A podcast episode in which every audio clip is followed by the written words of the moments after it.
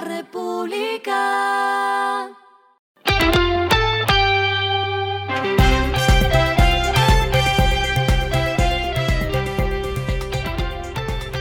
Esto es lo que debes saber al comenzar la semana.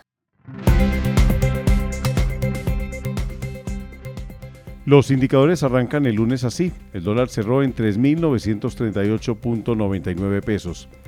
El euro cerró en 4.231.30 pesos.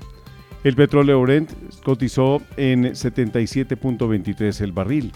La carga de café se vende a 1.486.000 pesos. Las movidas del fin de semana fueron. Este fin de semana el presidente Gustavo Petro se fue lanza en ristre contra Francisco Barbosa.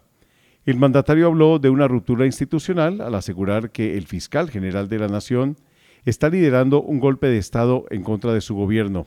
La declaración de Petro se dio en respuesta a un supuesto mensaje de Barbosa en la red X que resultó ser un perfil falso, en donde el jefe del ente acusador habría dicho que se imputaban cargos contra el hoy presidente de Ecopetrol Ricardo Roa el superintendente de subsidio Dagoberto Quiroga y al líder sindical de Ecopetrol William Velandia. Abro comillas, el desespero por la alternancia democrática en la Fiscalía lleva a Barbosa a golpear el progresismo y las organizaciones de trabajadores por un hecho legal que se hace en la mayoría de países del mundo, la donación de un partido político por parte de una organización de trabajadores. Cierro comillas, dijo Petro, quien eh, también criticó fuertemente a la Procuraduría.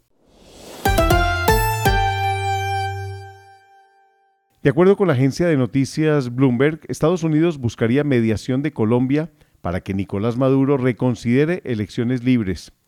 La nación norteamericana está instando a los vecinos de Venezuela a tender puentes entre el presidente Nicolás Maduro y su oposición después de que se prohibiera la candidata María Corina Machado presentarse a las elecciones de este año, poniendo en riesgo un acuerdo para eliminar las sanciones al país latinoamericano a cambio de una democracia libre y justa. El mensaje fue entregado por dos altos funcionarios estadounidenses para la región durante una reunión de unos 20 diplomáticos el miércoles en la residencia oficial del embajador colombiano Luis Gilberto Murillo en Washington.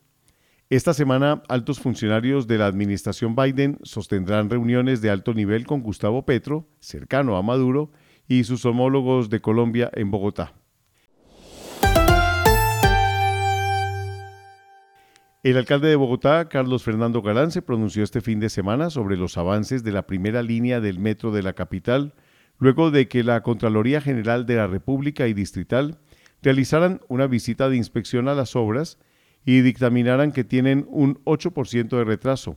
Abro comillas, la carta enviada al consorcio encargado de la obra por parte del gerente del metro tiene como objetivo atender una emergencia, es señalar situaciones que deben ser corregidas por parte del concesionario para evitar futuros atrasos, cierro comillas, señaló el mandatario distrital. Explicó bajo este mismo concepto que el atraso es de 1.5% y que la obra tiene un avance que corresponde al 28.98%, cuando debería estar en 30.46%, concluyendo que es un atraso leve, tolerable, que se puede corregir. Agregó que el traslado anticipado de redes que le corresponde al distrito ya alcanzó su 100%, mientras que la gestión predial está en 98%. Lo clave del fin de semana. El Comité Autónomo de la Regla Fiscal, CARF, informó el sábado la designación de Astrid Martínez Ortiz como presidenta de la institución. Martínez es experta comisionada de la institución desde octubre de 2023. Reemplazará a Silvia Escobar tras su salida al cumplirse su tiempo estipulado. Ella es economista de la Universidad Nacional y actualmente investigadora asociada de Fedesarrollo entre su hoja de vida se destacan sus cargos como presidenta de la empresa de energía de Bogotá, gerente de Transmilenio, directora de planeación corporativa de Ecopetrol y directora del Observatorio Colombiano de Energía. Este nombramiento se produce una semana después de que el gobierno nombrara a sus nuevos integrantes del comité. Marta Alicia Misas Arango y Juan Carlos Ramírez Jaramillo, quienes estarán por un periodo de cuatro años. Lo que está pasando en el mundo.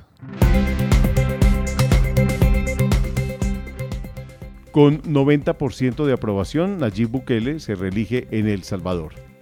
Ayer se realizaron las elecciones en el país centroamericano en las que Nayib Bukele obtiene la mayoría de los votos frente a los candidatos de la oposición Manuel Flores, Joel Sánchez, Luis Parada, José Rancheros y Mariana Murillo.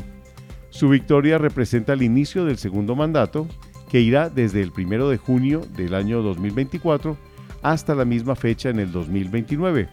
Bukele pidió una licencia de seis meses debido a la fecha de los comicios para hacer campaña y buscar su segundo mandato.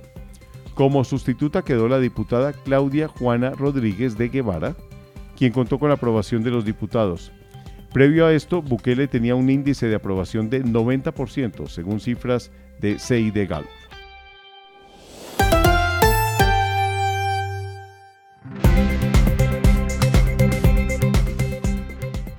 Finalizamos con el editorial de hoy. El panorama fiscal del país no es el mejor. No es fácil el panorama fiscal del gobierno. El déficit fiscal para este año aumentará de 4.2% del Producto Interno Bruto en 2023 a 5.3%, cifras que alejan el país de recuperar el grado de inversión.